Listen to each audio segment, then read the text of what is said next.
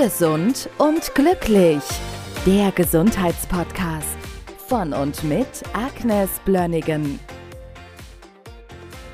Wir haben diesen Podcast gestartet mit einer Folge, was wir einnehmen. Und zu den Dingen, die ich einnehme, gehören auch Omega-3-Fettsäuren. Und du erklärst mir jetzt bestimmt, warum das gut ist für mich. Oh ja, ich finde das total klasse, dass du das nimmst. Ich hoffe, du nimmst auch Vitamin D. Ja.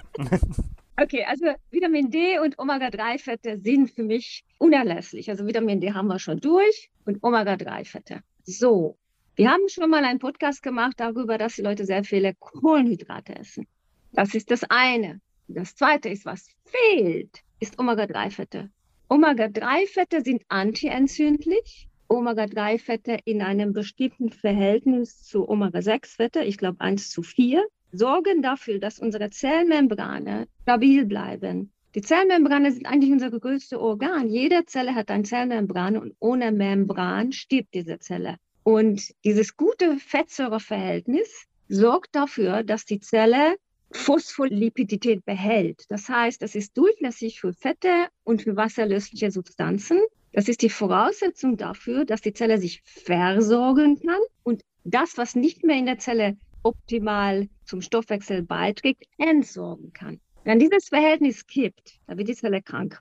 Und Omega-3 hat auch noch eine andere sehr, sehr wichtige Wirkung für uns. Das sorgt dafür, dass wir klar denken können. Unser Gehirn braucht unglaublich viel Omega-3-Fette. Es ist antientzündlich. Und wenn wir messen, das kann man mittlerweile messen, ein Omega-3-Index im Blut, jeder Patient hat einen Mangel, wenn er das nicht zu sich nimmt.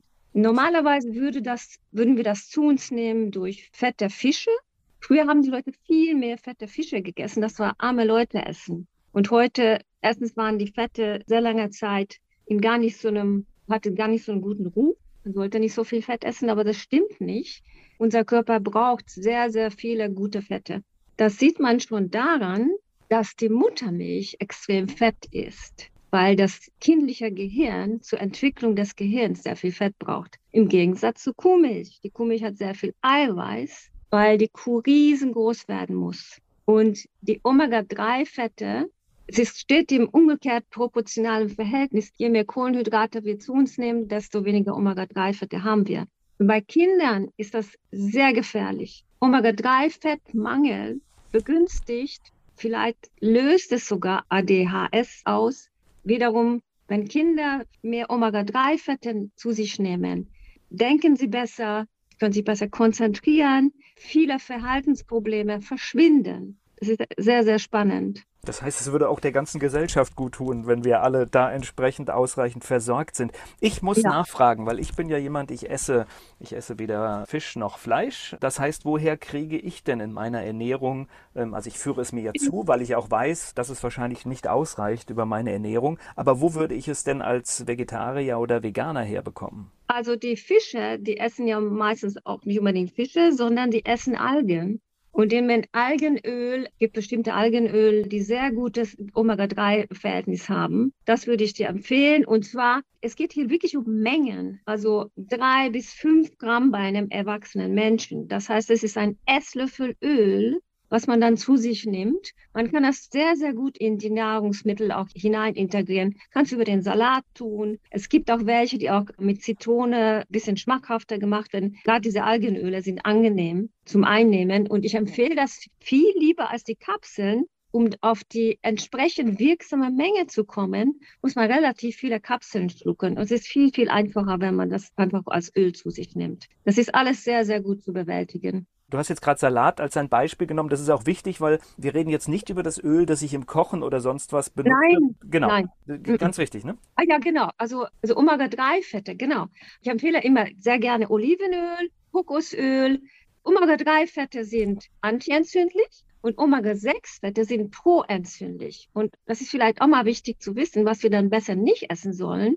Also Schweinefleisch enthält sehr viel Arachidonsäure, Omega-6-Fette. Es ist eher proentzündlich. Deshalb empfehle ich den Patienten lieber kein Schwein zu essen und die Menge der Omega-3-Fette wirklich zu erhöhen. Viele Patienten denken, ah, ich muss ja gar nichts nehmen. Aber mindestens Vitamin D und Omega-3-Fette wären super. Damit ist sehr viel schon gewonnen. Da haben wir schon zwei tragende Wände für das Immunsystem, für unser Wohlbefinden, für unser klares Denken, für unser Leben.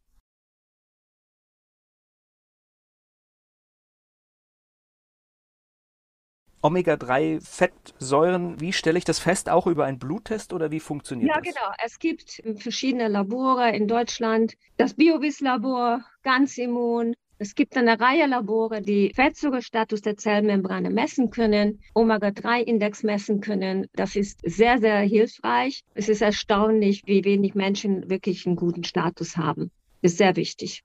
Und ich befürchte, es ist so wie immer, wenn es Dinge sind, die medizinisch sehr sinnvoll sind, muss man wahrscheinlich selbst bezahlen, ne? So sieht es aus. Also es ist immer wieder selbstverantwortlich zu leben. Es kostet Geld. Man muss das Geld tatsächlich umschichten, Prioritäten setzen. Aber ich glaube, wenn man weiß, wofür man das tut, dann ist das auch klar, dass es besser ist, das zu tun, als zu lassen.